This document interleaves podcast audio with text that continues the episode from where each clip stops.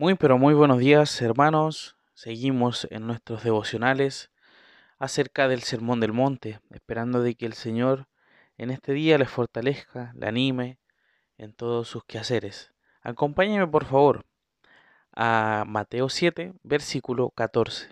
Mateo 7, versículo 14.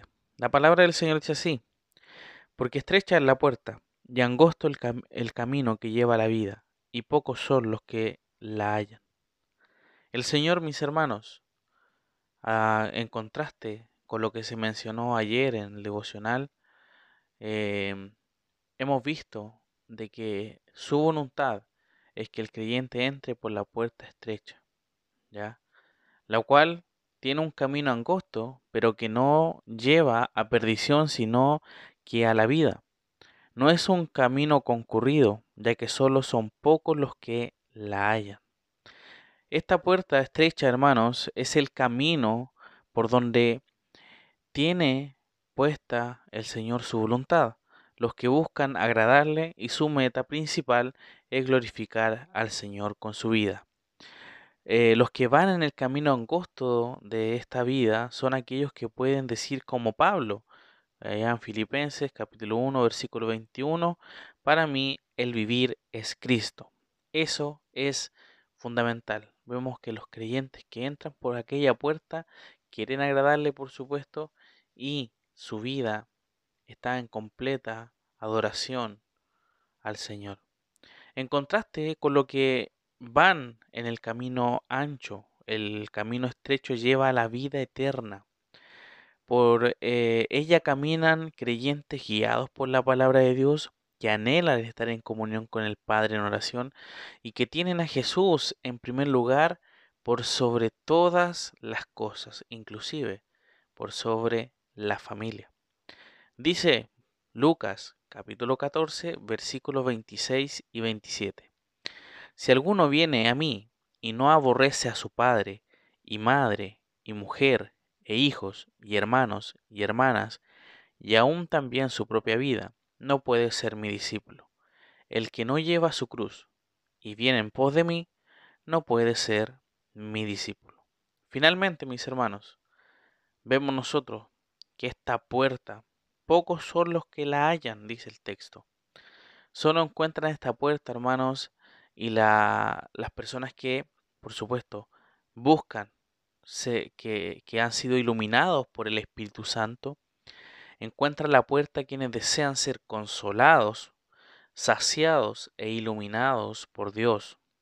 No cabe duda que los que se sienten satisfechos con sus vidas y buscan la salvación a través de los méritos, no encuentran la puerta de la vida, que pasa de forma desapercibida por ellos.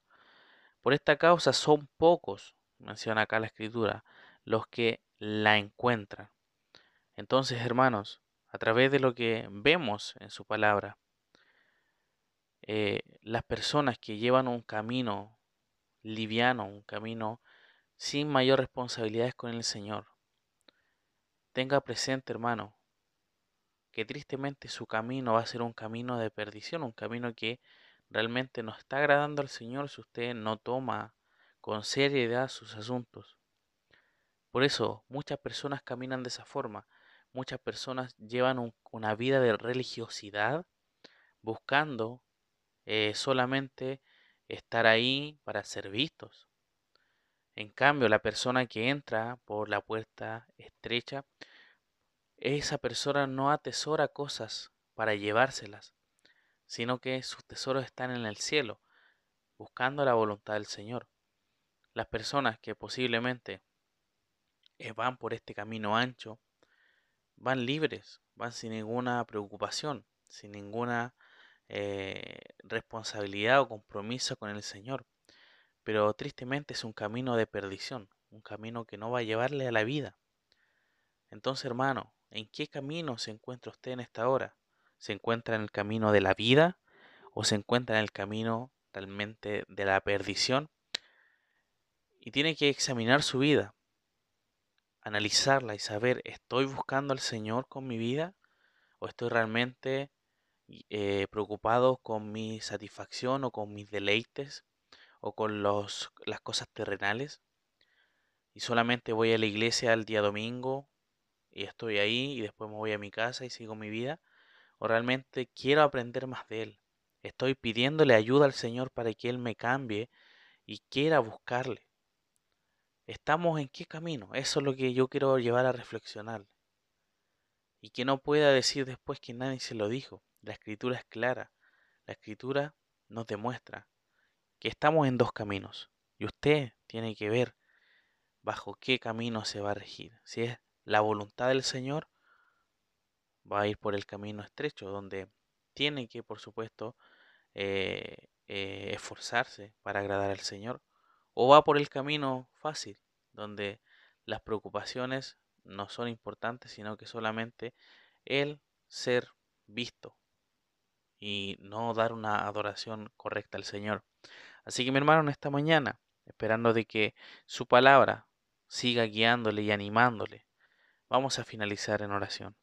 Te damos muchísimas gracias, nuestro buen Padre, porque en esta hora también vemos este ejemplo y cómo tú demuestras que tu voluntad es perfecta y quiere lo mejor para nosotros, y por eso nos mandas a que entremos por esta puerta para que busquemos tu gloria, busquemos tus asuntos, y no nos quedemos ahí que solamente el día domingo es el día tuyo que vamos a buscarte, sino que sean todos los días para ti, Señor. Todos los días sean para tu gloria.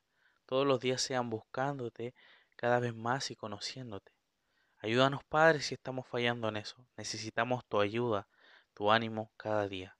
Bendice a mis hermanos que están escuchando, esperando de que tú también les animes en sus vidas. Te damos muchas gracias y guíanos en este día, en el nombre de Jesús. Amén.